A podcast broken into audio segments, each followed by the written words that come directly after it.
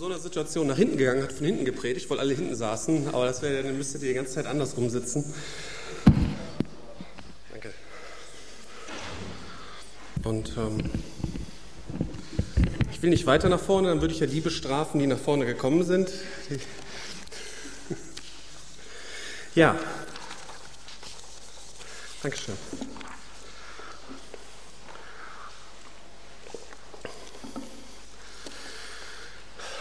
Ich möchte heute mit euch über einen Text aus dem Hohelied von Salomo nachdenken. Das Buch ist ja genau, wenn man die Bibel in der Mitte aufschlägt, genau in der Mitte, dann ist man fast da. Und ähm, es ist ja eher unbekannt. Wir wissen natürlich alle, dass das gibt, haben es vielleicht auch schon mal gelesen. In Andachtsbüchern tauchen dann immer die Füchse aus den Wein, die, die Weinberge verderben auf. Das kennt man dann immer so. Oder dass die Liebe stark wieder tot ist. Das sind so die bekannten Zitate aus dem Hohelied. Sonst ist es eher so ein bisschen unbekannt, fristet so ein bisschen Schattendasein. Und manchen Christen, zumindest war das in der Vergangenheit so, die haben mit diesem Buch auch ein Problem gehabt oder haben es vielleicht auch noch, weil es sehr sinnlich, teilweise wirkt es sogar erotisch. Ich halte es zwar nicht für erotisch, aber es thematisiert doch sehr in bildhafter Weise die Liebe zwischen Mann und Frau. Habe ich jetzt nach hinten vertrieben? Nein, wir haben noch einen Platz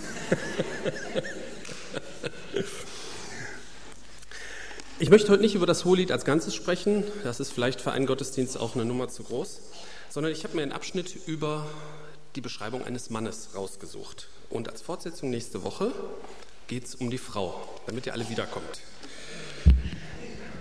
Das Hohelied ist geschrieben als ein Dialog zwischen Mann und Frau. Und ab und zu tauchen auch noch so ähm, ein paar andere auf, die Töchter Jerusalems. Das sind vielleicht Freundinnen der Frau oder Bekannte. Und in dem Text, den ich jetzt lesen möchte, spricht zuerst die Frau.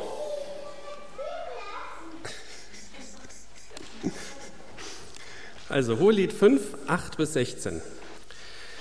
Ich beschwöre euch, Töchter Jerusalems, wenn ihr meinen Geliebten findet, was wollt ihr ihm ausrichten?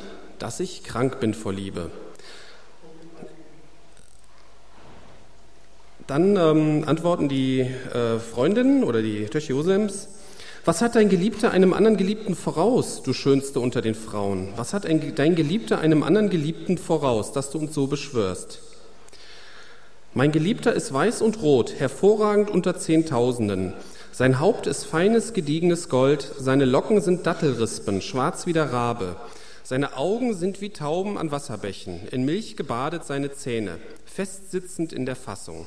Seine Wangen wie ein Balsambeet, das Würzkräuter sprossen lässt. Seine Lippen wie Lilien, triefend von flüssiger Myrrhe.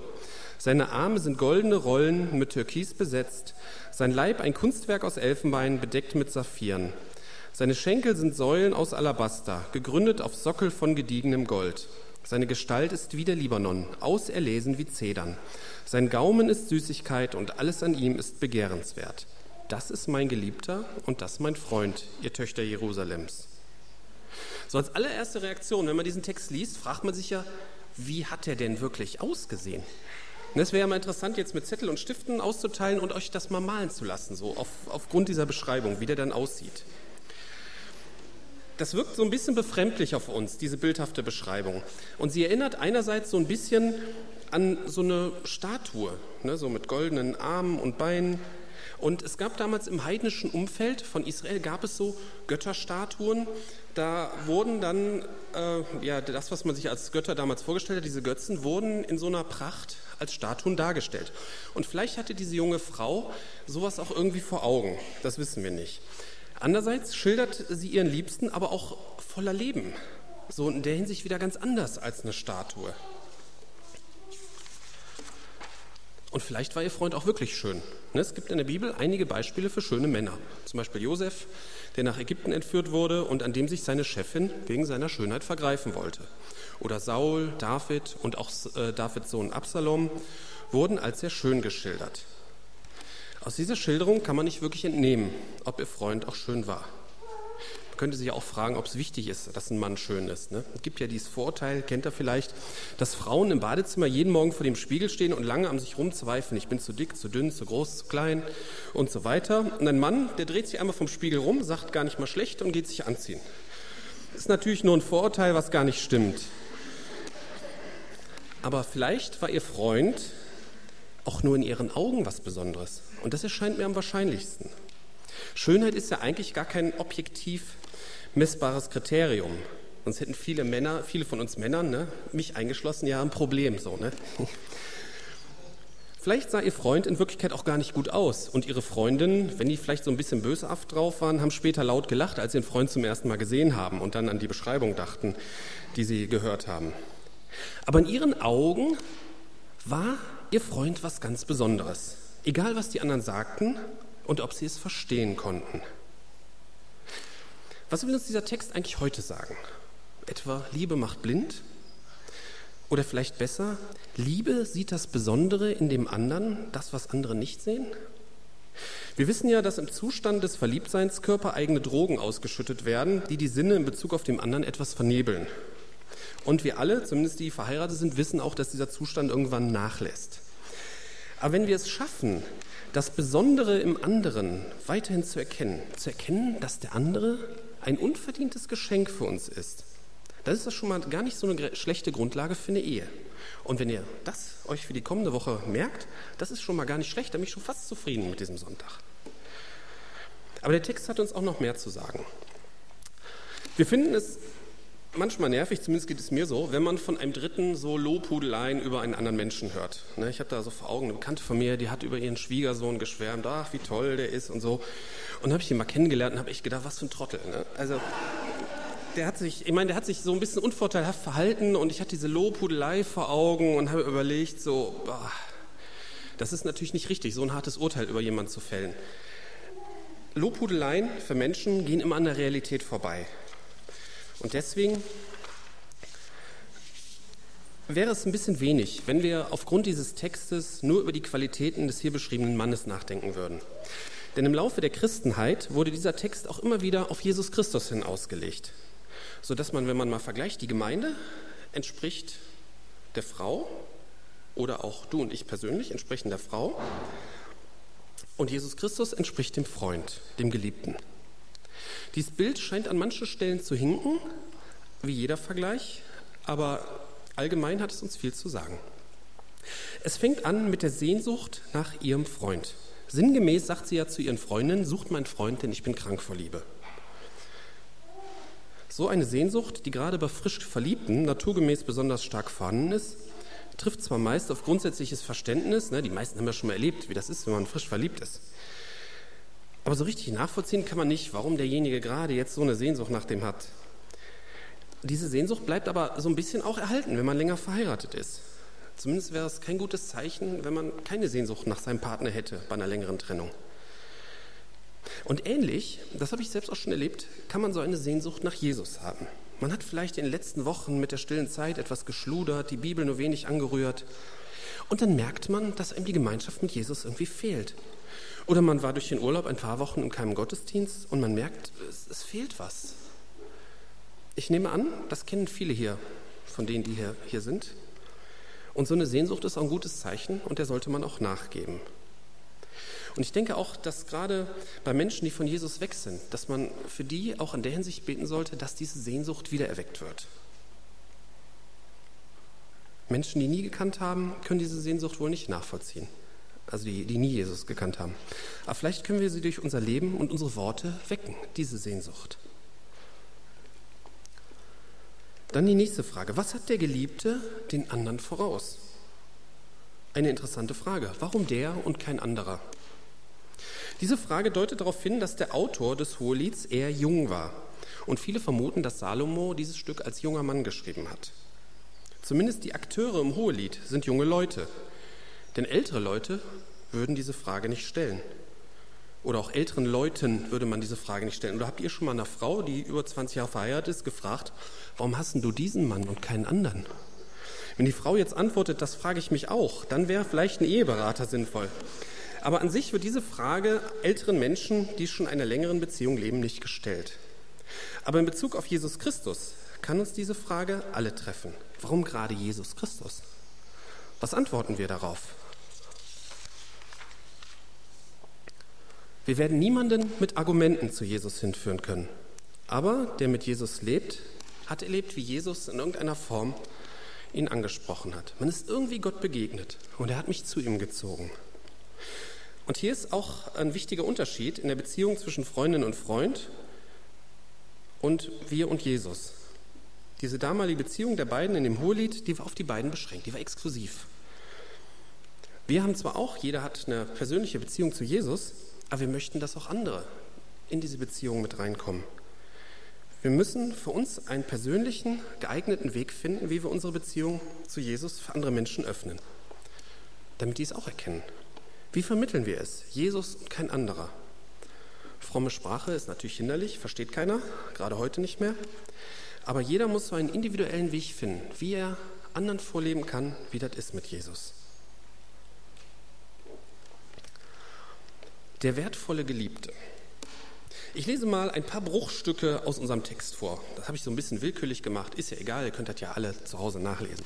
Hervorragend unter Zehntausenden. Sein Haupt ist feines, gediegenes Gold. In Milch gebadet seine Zähne. Seine Arme sind goldene Rollen mit Türkis besetzt. Sein Leib ein Kunstwerk aus Elfenbein bedeckt mit Saphiren. Seine Schenkel sind Säulen aus Alabaster, gegründet auf Sockel von gediegenem Gold. Seine Gestalt ist wie der Libanon, auserlesen wie Zedern. Ne, da bekommt der Ausdruck lieb und teuer eine ganz neue Bedeutung. Gold, in Milch baden, Kunstwerk, Elfenbein, Saphire. Also in dieser Weise hat mich meine Frau noch nie beschrieben. Er ist ihr so viel wert, dass sie sich mit wertvollen Bildern geradezu überschlägt. Und ich hoffe, dass wir auch bei unserem Partner die Kostbarkeiten, die uns Gott mit ihm geschenkt hat, immer wieder neu erkennen. Das ist, denke ich, auch eine ganz wichtige Sache, die man für eine Ehe immer wieder neu lernen muss. Finden wir für diese Beschreibung eine Parallele zu Jesus? In Jesaja 53, 2b und 2b äh, und 3 wird über Jesus gesagt, er hatte keine Gestalt und keine Pracht. Als wir ihn sahen, da hatte er kein Aussehen, dass wir Gefallen an ihm gefunden hätten. Er war verachtet und von den Menschen verlassen. Ein Mann, der schmeit, der mit Schmerzen und mit Leiden vertraut, wie einer, vor dem man das Gesicht verbirgt. Er war verachtet und wir haben ihn nicht geachtet. Da ist nichts mit Gold und Saphiren, das nur Verachtung und Abwenden. Aber es geht in Vers 4 bis 6 weiter. Jedoch unsere Leiden, er hat sie getragen, unsere Schmerzen, er hat sie auf sich geladen. Wir aber, wir hielten ihn für bestraft, von Gott geschlagen und niedergebeugt. Doch er war durchbohrt um unserer Vergehen willen, zerschlagen um unserer Sünde willen. Die Strafe lag auf ihm zu unserem Frieden, und durch seine Striemen ist uns Heilung geworden. Wir alle irrten umher wie Schafe. Wir wir wandten uns jeder auf seinen eigenen Weg, aber der Herr ließ ihn treffen, unser aller Schuld. Dadurch ist uns Jesus viel mehr wert geworden als alles billige Gold und Edelsteine. Nämlich all das teure Zeug verblasst dagegen, was Jesus getan hat. Ob Jesu irdischer Leib so aussah, als wäre er aus Elfenbein gewesen, das wissen wir nicht. Wir wissen nicht, ob er in den Augen der Menschen ein schöner Mann war oder nicht. Aber wir wissen, dass er sein Leib für uns gegeben hat, und dass er uns dadurch frei gemacht hat von der Schuld. Und das macht Jesus für jeden von uns so irrsinnig wertvoll.